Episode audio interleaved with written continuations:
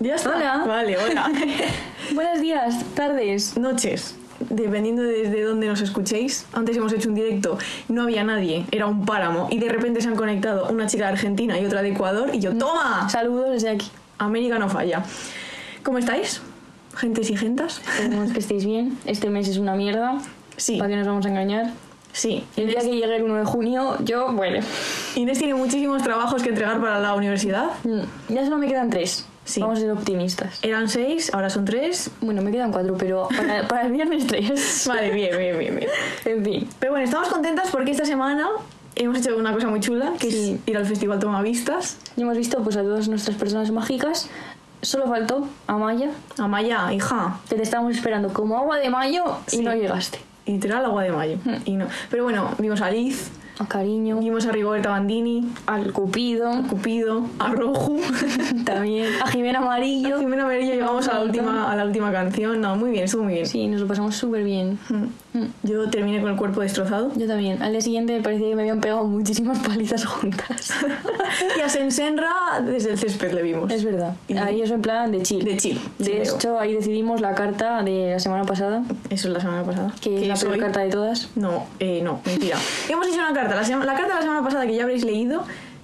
Hemos dicho, bueno, es una carta, una microcarta, pero, no teníamos tiempo, es que es, es que no, es imposible. pero ha quedado muy bien. Bueno, vamos a empezar porque esto ya serán 13.000 minutos de, de, de, de, yo de intro. El episodio de hoy es un episodio muy especial. Yo estoy muy mística. Inés está igual no puede hablar, Inés igual llora. Sí, porque es que es, es que es muy bonito todo. Muy bonito, venga, pues vamos a empezar.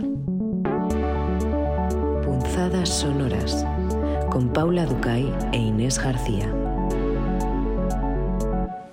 Bueno, el episodio de hoy es especial porque por primera vez en Punzadas Sonoras no partimos de una figura de fragmentos de un discurso amoroso, sino que partimos de la cámara lúcida, Que es otro libro de Bart.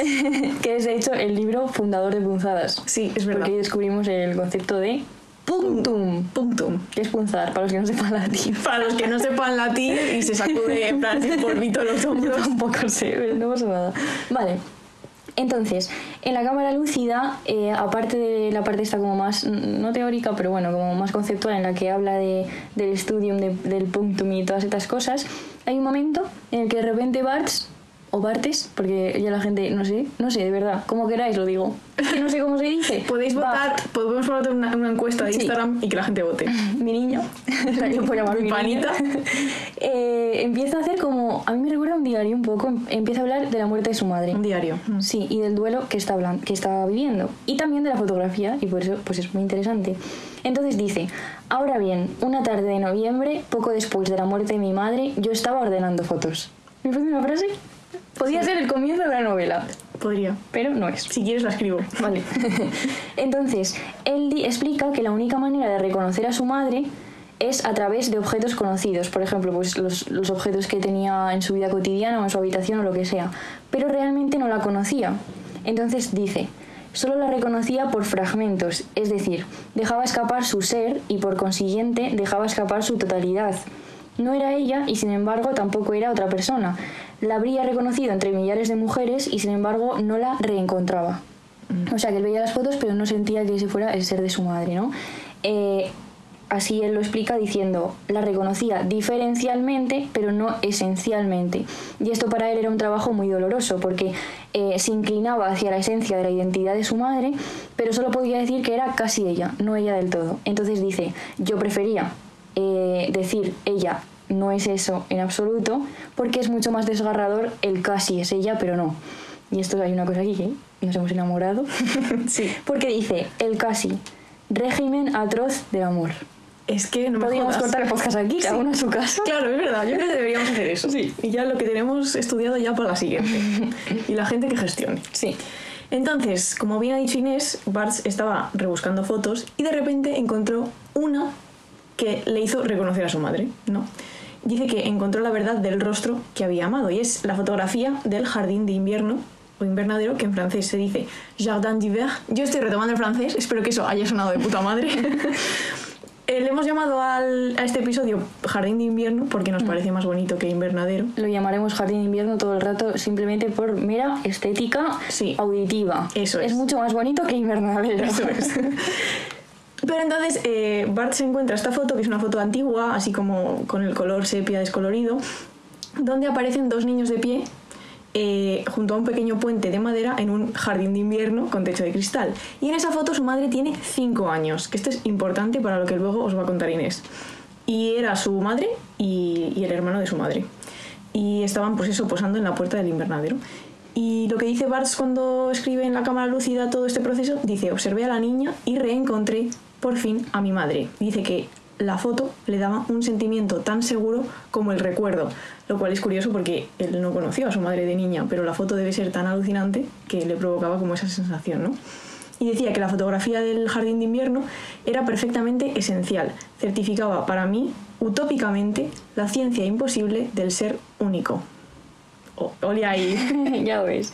Entonces, la cosa es que Bartz, y esto es lo curioso, que nos ha llamado muchísimo la atención, es que él eh, se identifica, identifica a su madre con la niña porque dice que a lo largo de toda su enfermedad, porque su madre antes de morir pues pasó un proceso donde estuvo muy débil y muy malita, él la cuidó. Y entonces conser- se convirtió en su niña.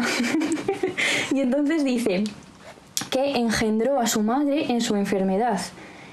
Eh, de hecho, aquí se pone a reflexionar acerca de lo que es la muerte para algunos pensadores y para algunos de ellos la muerte es esto de que no, ya no hay eh, alguien, o sea, ya no puedes reproducirte y entonces ya no puedes convertirte como en universal, ¿no? Est- estos pensamientos extraños que no sé explicar muy bien.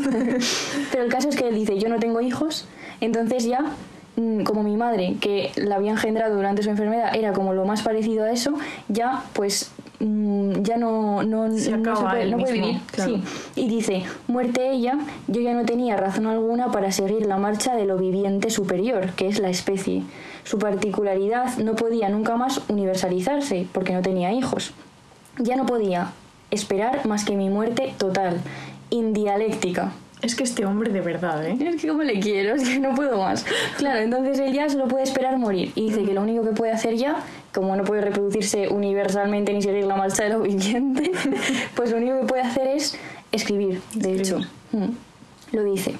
Entonces, eh, esto es lo que Barthes leía en la fotografía del invernadero. Y es muy curioso que cuando acaba esta parte en la que habla de la fotografía, eh, pone un paréntesis en el que dice, bueno, aclaración, no os voy a enseñar la foto, chavales. Lo siento mucho, la foto es para mí. Sí, porque en la cámara lúcida aparecen un montón de fotos y en el otro libro de Barthes, que es el diario de duelo, que es como una autobiografía un poco, aparecen muchísimas fotos de su madre, de su familia, o sea que no es que él no quiera poner fotos de su familia, sino que solo existe esta foto. Y dice, no puedo mostrar la foto del invernadero. Esta foto solo existe para mí solo. Para vosotros solo sería una foto indistinta, una de las mil manifestaciones de lo cualquiera. No puedo constituir en modo alguno el objeto visible de una ciencia. No puede fundamentar objetividad alguna, en el sentido positivo del término. A lo sumo, podría interesar a vuestro studium. Y aquí, para los que no sepan, el studium es un gusto que tiene que ver no con el punzamiento, sino solo con el estudio de los gustos de una época, de la historia, La cultura, lo intelectual. Claro, entonces él dice, si tú ves la foto esta, lo único que te va a interesar es la época, el vestido, la, eh, la arquitectura, ¿no? No abre en nosotros ninguna herida. Y por eso dice, pues no te la voy a enseñar. Porque para que, pa quedarte indiferente, ¿Pa mejor, mejor que no lo veas. Claro, pero es, es como súper llamativo, ¿no? Que no quiere enseñarlo porque es algo tan suyo Mm. que, que es- y si lo comparte y a ti no te va a hacer nada, pues ¿para qué lo va a Claro, compartir? claro, me lo quedo. Y ahora vamos a hablar un poco de algunas señoras mágicas que hemos dicho antes. En este podcast no hay hombres, porque Bars no cuenta. Bart es nuestro hombre. este es nuestro hombre. Entonces, vamos a hablar de, de algunas mujeres mágicas escritoras. Inés va a empezar por Mary Oliver. Mary Oliver.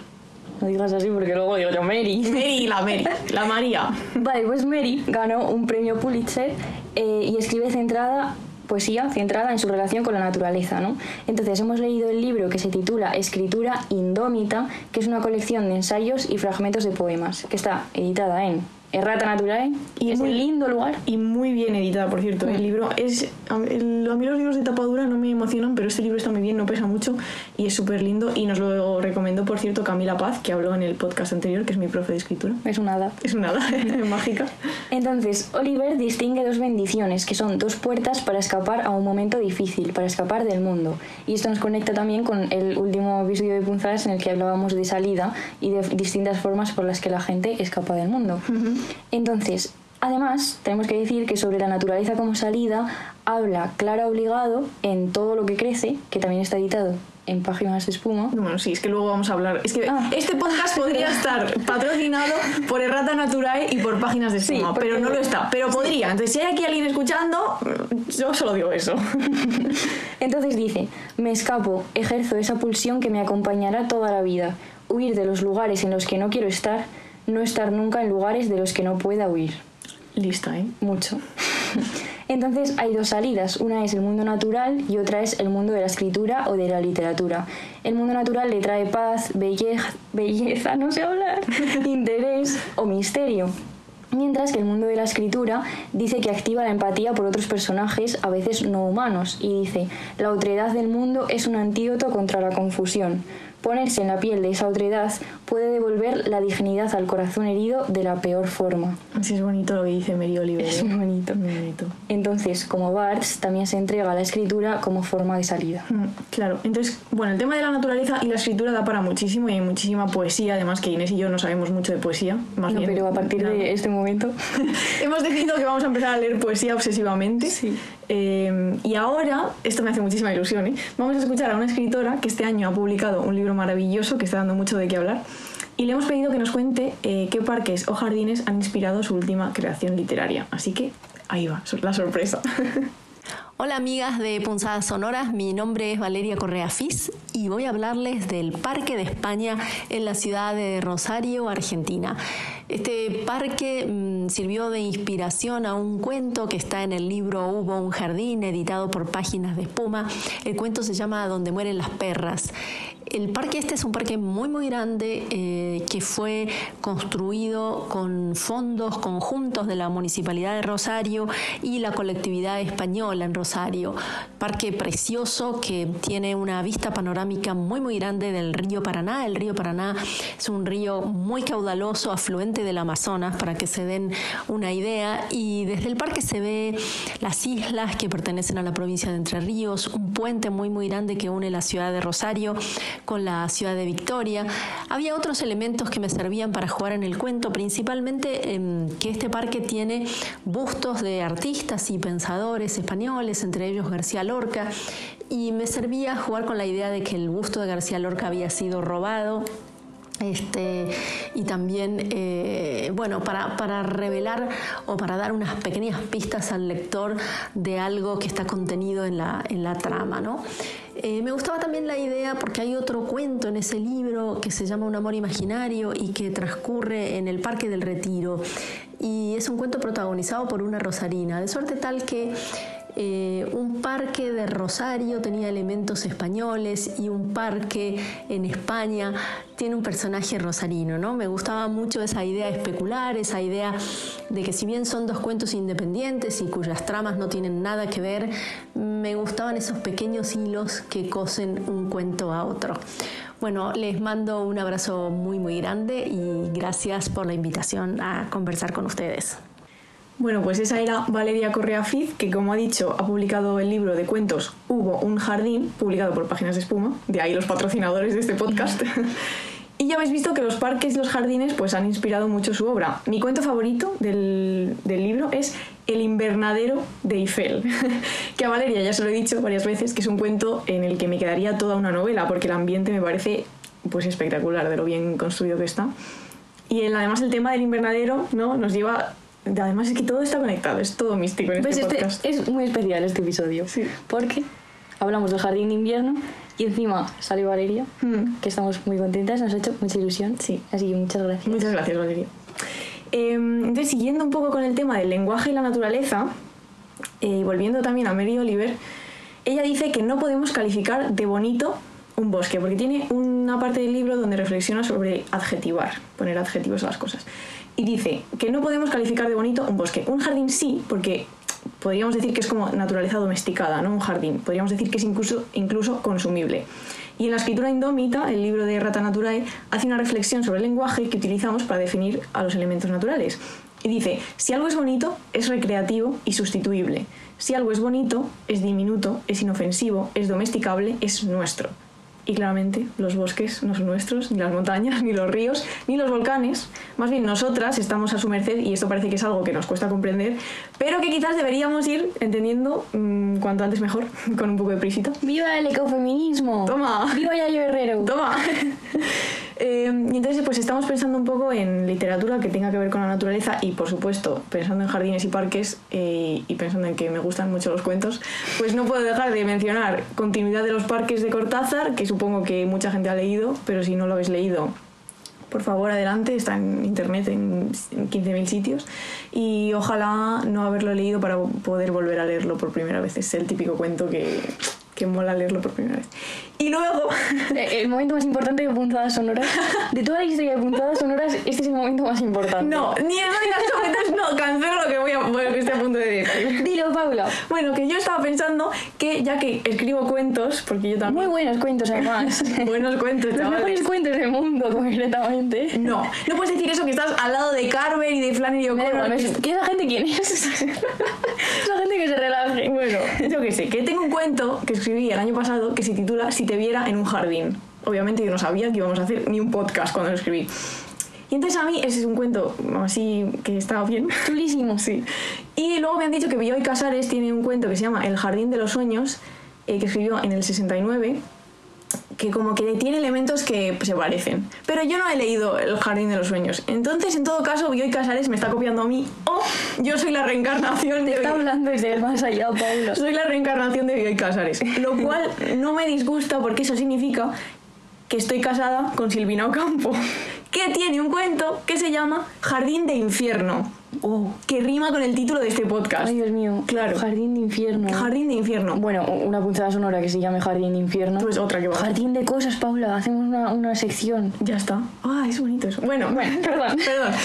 Eh, Silvina Ocampo tiene un cuento que se llama Jardín de Infierno, que yo leí en el taller de Clara Obligado, que está aquí citada también mucho, que es una subversión del cuento, del cuento tradicional de Barba Azul. Para quien quiera leerlo, Jardín de Infierno, está muy bien. Perdón, pero es que, o sea, estoy, estoy abrumadísima. O sea, es que, de verdad, todo coincide, todo está como hilado de repente jardín de infierno ahora. Yo esto no lo había visto. Inés no se ha leído guion. es que las cosas estas así juntas con, con un más nunca las Ya, veo, porque no. digo, ¿esto qué es? No, entiendo nada. Ah, mierda, pues sí. Y, y Jardín de Invierno y Jardín de Infierno. es que este guion, es que está todo conectado. Sí, o sea, tapes la boca, perdón. Vale, entonces, que lo que estaba diciendo sobre, sobre mí, que aquí hemos venido a hablar de mí porque soy la persona más importante de este podcast, entonces, vamos a, os voy a dejar en la carta, donde la carta de Substack, Claro, porque esto es importante, por Sí. favor. Toda esa gente que nos sigue en Spotify, Punzadas Sonoras es Punzadas también solo, que es una newsletter. Y mandamos cartas los domingos. Y claro, es chulo porque cuando mandamos el podcast el domingo, en la carta pues ponemos fotos y más cosas, porque como aquí en el podcast no se pueden poner fotos, no, porque son podcast. ni tampoco el cuento de Paula, aunque puedo leerlo yo. no, estamos aquí media hora, no. Entonces lo que vamos a hacer es dejaros en la carta de Substack de cuando salga este episodio mi cuento. Hmm. Y ahí si lo queréis leer, pues lo leéis. Y si no lo queréis leer, pues ya, seguís como vuestra Yo recomiendo que lo leáis. Yo también. Porque es que, de un jardín y además es un jardín mágico. Es que es todo, está, todo tiene sentido. Bueno, Muy bien. prosigamos. Entonces, ya que hemos estado hablando de jardines y de plantas y de cosas verdes y de colores, tenemos que hablar de... Paula, di, di su nombre. Lo digo bien, en plan. Emily Dickinson.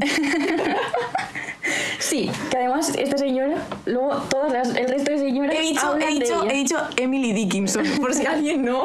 Emily Dickinson. Sí. Entonces, es súper interesante porque Emily, cuando tenía 14 años, clasificó 424 especies de, especies de flores en su herbario, que seguramente ya mucha gente conocerá porque se ha hecho como muy famoso. Y hay porque tiene que gente, ser famosa sí. esa cosa preciosa. Y hay muchas fotos en Twitter de su herbario. normal también, aparecen las flores y luego hay una tira en la que pone su nombre. La verdad es que estéticamente eso es una barbaridad.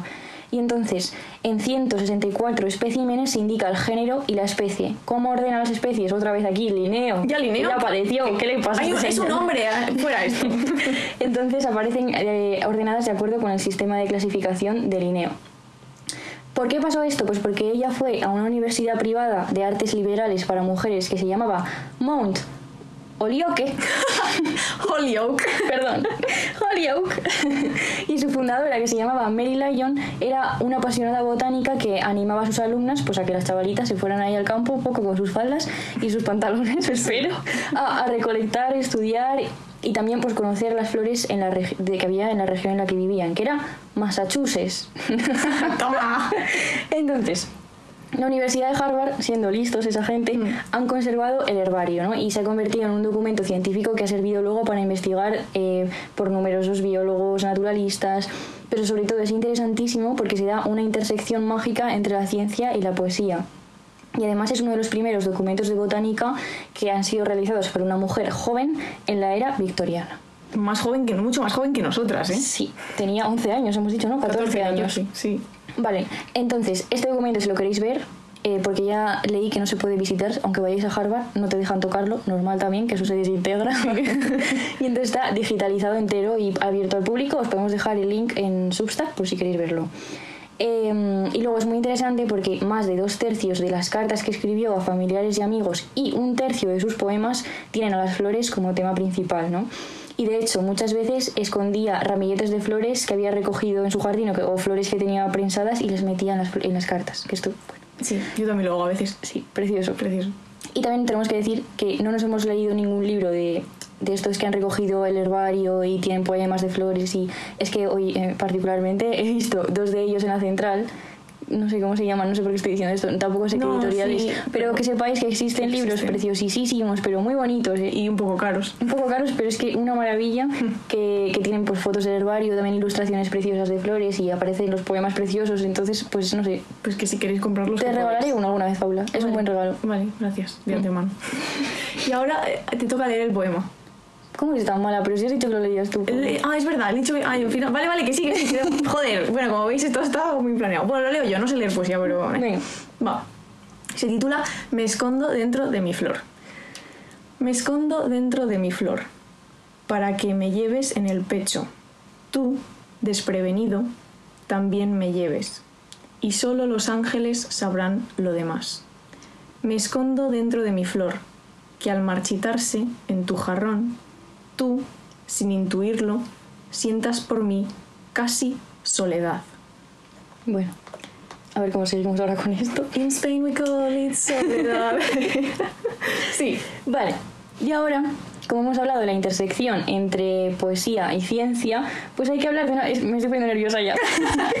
Vale, Inés quiere, porque como ella, que lo digas tú está mal, no está bien, pero Inés quiere muchísimo a esta persona. es mi persona favorita de España y esto, claro, no, no te lo vas a creer porque como lo digo mucho, lo Sí. de mis personas favoritas del Sí. mundo y todo eso, todo el rato lo digo, Sí. pues que esto es verdad. Es verdad. Le daría un riñón a esta persona. Vale, María Sánchez. Aplausos. Nacho, mete aplausos si puedes aquí. Entonces, bueno, pues María Sánchez, espero que la conozcáis todos, porque si no, pues iros de puntadas sonoras. Pero es una chica lindísima que es escritora y, veterinaria y feminista y de los pueblos. Yo es que no sé, no, no puedo escribir a mi persona favorita de España. Bien. Y entonces, bueno, como decía, eh, vamos a hablar de la intersección entre ciencia y poesía. De hecho, María, en su libro del que vamos a hablar, que se llama Cuaderno de Campo, eh, una de las primeras citas que salen es de Emily Dickinson. Por eso todo está conectado. Todo. Entonces es un poemario en el que habla pues de muchas cosas. Habla de manos, de mujeres, de la tierra, de la sangre, de la memoria, de los cuerpos, de la familia, de los animales. Y habla también de la acción y de la delicadeza. Y no voy a decir más cosas porque esto hay que leerlo, porque te cambia la vida. Es verdad, es muy bonito. Entonces hay que leerlo. Voy a leer. Me da vergüenza, Paula. ¿Lo lees tú? No, Vale, lo leo yo. un cacho. un cacho precioso. Que dice: Quiero seguir el camino que hace un animal al morir, tocar el trayecto difícil de la agonía en sus párpados, pies en el lomo, voz en uno de sus estómagos. Ellos me hablan como a un hombre. Ellos esperan de mí lo que esperan de un hombre, pero yo sangro, animal o mujer, hecha de sueño y de lágrimas. Pues bueno, en fin. y otro libro de María, bueno, ya digo todos los títulos porque tenéis que leer todos los libros de María. Tiene Tierra de Mujeres, que es mágico y en otro momento hablaremos de él, y Almáciga, que es un glosario de palabras del mundo rural, que además esto, otra conexión mágica, porque Almáciga es un semillero, un vivero o un invernadero, Muy que bien. tiene que ver con nuestro jardín de invierno de hoy.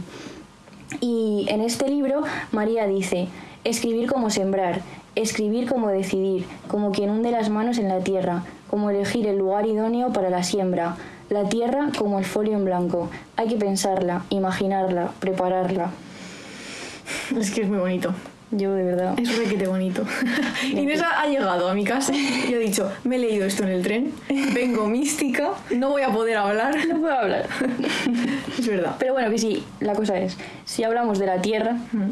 hay que hablar de María. Vale, qué bonito esa frase también. Sí.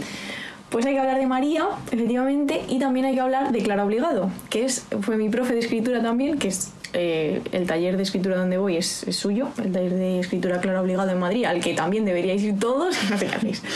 Y Clara es, pues, es una escritora argentina, exiliada política de la dictadura militar, y es, fue la primera persona que empezó talleres de escritura en España. Eh, y en todo lo que crece, que es el libro que hemos mencionado antes, que también está editado en Páginas de Espuma, habla de su infancia, es una especie de autobiografía, conectándolo con la naturaleza, y habla de su infancia y de su relación, eso, con la naturaleza.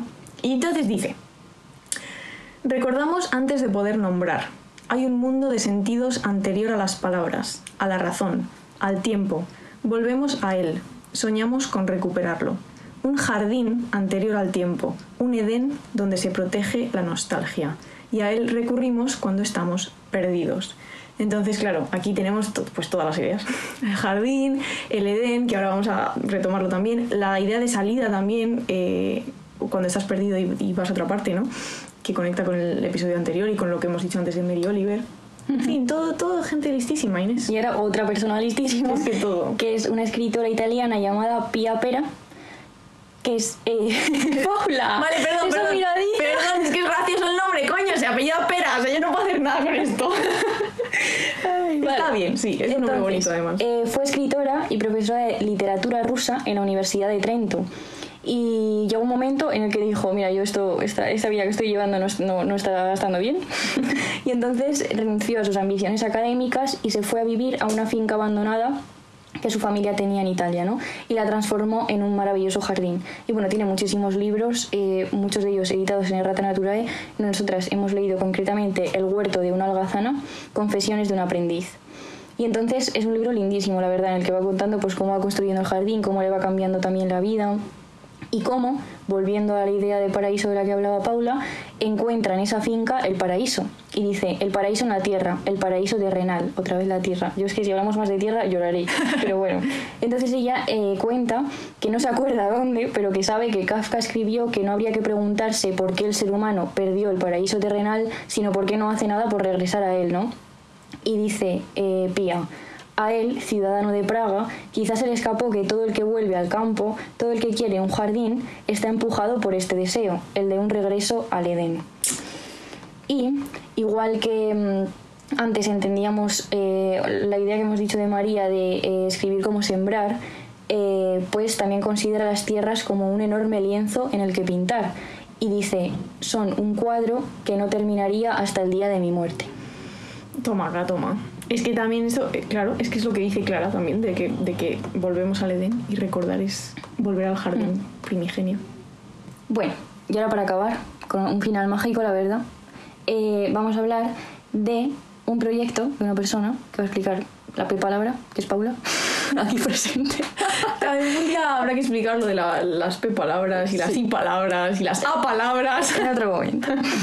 Entonces, nosotras estábamos leyendo acerca de todo esto de los jardines y buscando libros acerca eh, de los cuales podíamos hablar en este episodio y encontramos em, un artículo del país que se llama Versiones de una imagen que nunca se vio, escrito por Gloria Crespo McLennan. Qué bien lo he dicho, ¿eh? Bien. Vale. En el que eh, habla de un proyecto que tiene que ver con la cámara lucida y con todo lo que hemos contado al principio de la foto de la madre de Barts que va a explicar Paula. Te has ahogado.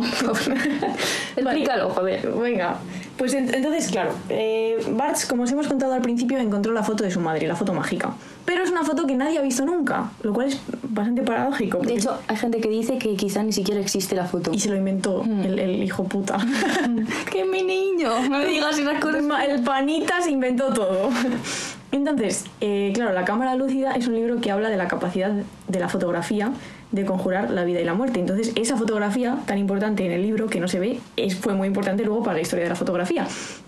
Y entonces, eh, la artista y escritora Odette England eh, llevó a cabo un proyecto titulado The Winter Garden Photograph Project. Que por cierto, sí. si ponéis esto literalmente, hay una página web donde salen ahí muchísimas cosas.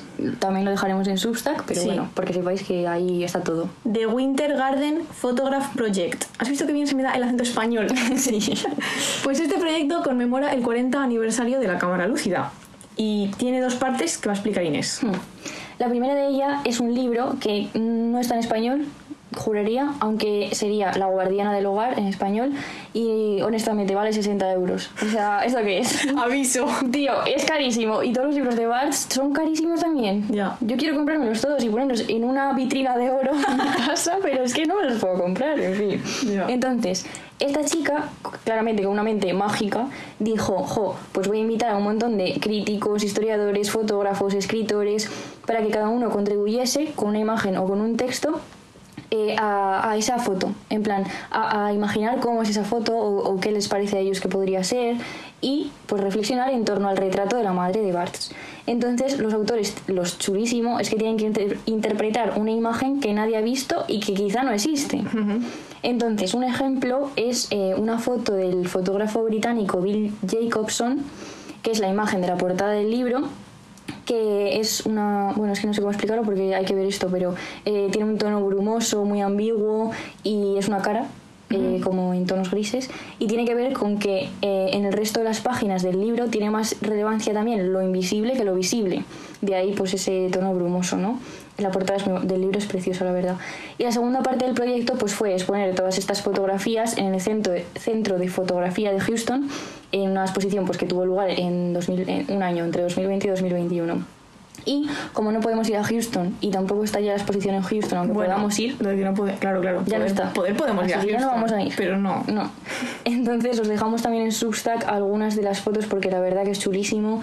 Eh, algunas personas lo que hicieron fue eh, coger fotos de sus propios álbumes familiares que les evocaban esta foto y hay otras pues es que yo qué sé, son chulísimas, no puedo ponerme a describir fotos. Hay una de un jardín muy bonita que tiene un montón de colores y me gusta muchísimo. Las dejaremos en la carta, sí. Sí. Y entonces, pues nada, os queríamos invitar a que vosotras también, pues imaginéis vuestros jardines y también el de Bart, si queréis. Todo lo que queráis podéis imaginar. Bien, buen, buen cierre. buen cierre al podcast es, venga, echarle imaginación al asunto, bros. Hmm. Pero antes de acabar con el final mágico que vas a leer, ¿qué he leído yo antes? Lo de Dickinson. Vale. Eh, os vamos a contar, como siempre, qué estamos viendo y qué estamos leyendo. Bueno, Inés, eh, yo supongo que estás leyendo... Yo estoy bien jodida. Aquí, así os lo digo. Pues estoy leyendo pues, sobre investigación biomédica en prisiones ahora mismo, o sea, no sé. Pero tengo que decir lo que estoy viendo, porque, o sea, no estoy viendo, lo he visto, pero sigo viéndolo, creo, porque sigo ahí. ¿Qué? Sigo en Alcarrás. Ah, amiga, vale. Puedo contar que he tardado muchísimo tiempo en ver Alcarrás, porque Sí, sí, dale, dale, cuéntalo. la primera vez que yo iba a ver Alcarrás estaba en La Rioja y entonces yo me cogí mi coche místicamente diciendo chica moderna, porque mi abuela me decía, pero ¿cómo vas a ir al cine sola? ¿No vas con una amiga? Y yo, que no, que voy sola. Y entonces estaba ya en Calahorra, en la rotonda, hablando con la Pepa Labra, Yo. Paula, por teléfono de la puntada sonora anterior y de repente nos dimos cuenta pues que nuestro productor, que se llama Nacho, Iglesias. un beso desde aquí. Eh, necesitaba unos audios que estaban en mi ordenador, en fin. Que me di la vuelta. Estando ya, para que los que conozcan Calahorra, en la rotonda de los bomberos. Donde había un radar ahí. Bueno, y entonces me volví a casa. Ya no vi Alcarrás. Al día siguiente, otro intento de ver Alcarrás. Y entonces bajé, pues estaba con unas amigas, como que querían venir, no dio tiempo. Otra vez que no vi Alcarrás. Y luego ya, pues me fui a Ávila, que en esa provincia no se echa Alcarrás. No hay cines. Y entonces, pues eso, en mi pueblo estoy muy lejos del cine y ya pues no podía ir. Y volví a Madrid el mismo día que volví con mi doña madre. Uy, un fuimos beso a ver desde aquí. Alcarrás. Bien, ¿y qué Por pasó? fin. Pues me morí un poco, como con el acontecimiento. Claro. La verdad. Pero bueno, además, Alcarrás en este episodio pega muy bien porque habla de la tierra. Creo que me voy a tatuar tierra aquí, en el pecho. En el pechito.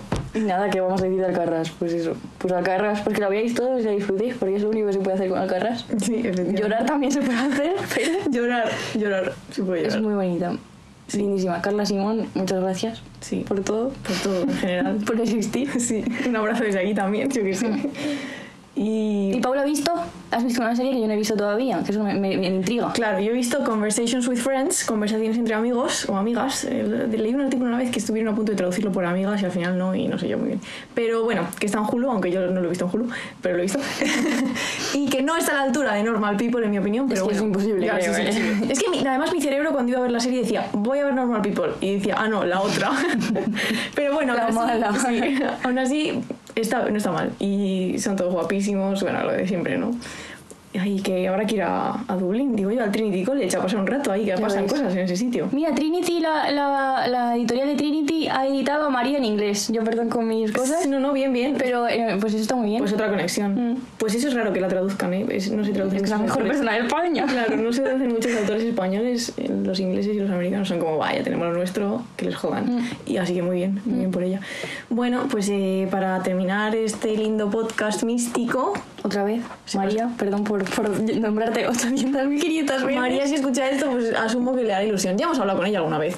No, tú, tú, Paula. No, pero que yo he leído el de Millie Dickinson, de verdad que. Bueno, que Vale. A leer un poema de María. Bueno, y un aquí nos despedimos. Espera, antes de esto. Eh, Nuria, de Santiago de Compostela, muchísima suerte en selectividad Es verdad que hemos hablado con ella antes por directo. por directo. Y un beso. Y nos ha pedido apuntes. Si nos escribes, pues te daremos apuntes porque va a hacer filosofía y pues eso, que mucha suerte. Sí, Y ahora, ahora vamos a leer A un trocito de Cuaderno de Campo. Porque vosotros con esta parte de mi cuerpo os comportáis como pájaros, porque a todos vosotros os cobijé en la misma región anatómica, y aunque solo sepa de cuerpos y enfermedades de animales, podría equipararme con cualquiera de ellos y deciros que tengo el corazón de vaca, tengo los dientes de perro, tengo la placenta de yegua, tengo el vientre lleno de leche de gato, para las crías que invento.